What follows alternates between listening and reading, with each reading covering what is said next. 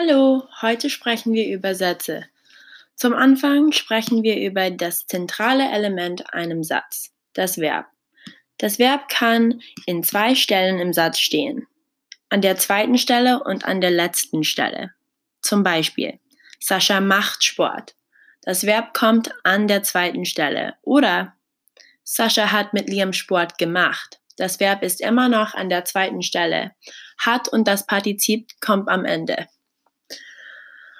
Um einen Satz zu bauen, brauchen wir ein Subjekt, ein Verb und ein Objekt. Zum Beispiel, verschiedene Täter haben die Morde begangen.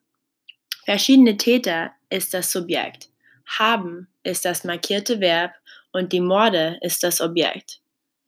Natürlich kann es komplexer sein, nachdem wir mehr Nomen, Pronomen, Adverbien, Konjunktionen und Nebensätze dazustellen. Ein Nebensatz kann nie alleine stehen, sondern, sondern er muss immer mit dem Hauptsatz verbunden sein.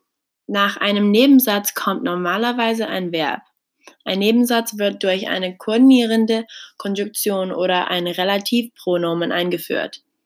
Zum Beispiel, ich weiß nicht, wann er heute ankommt. Wann er heute ankommt, ist der Nebensatz. Wann ist die koordinierende Konjunktion. Die Stellung der Satzglieder ist im Deutschen relativ frei. Es gibt aber sicher ein paar Tipps, um es einfacher zu machen. Ein populärer Tipp heißt die Tekamolo-Regel. Das heißt Temporal, Causal, Modal und Lokal. Wenn man eine Geschichte erzählen möchte mit viel Information, kann man die Angaben ordnen, um am meisten Sinn zu machen. Zum Beispiel, der Tourist flog im Sommer mit einer Reisegesellschaft nach Afrika. Erst kommt, erst kommt temporal im Sommer, dann modal die Reisegesellschaft und dann lokal nach Afrika. Jetzt sprechen wir ein bisschen über reflexive Pronomen. Reflexive Pronomen kommen immer nach dem konjugierten Verb. Reflexive Pronomen sind Wörter wie sich und mich. Zum Beispiel, Philip Marlowe hat sich in dieser Mordsache bestimmt nicht geirrt. Sich kommt nach hat.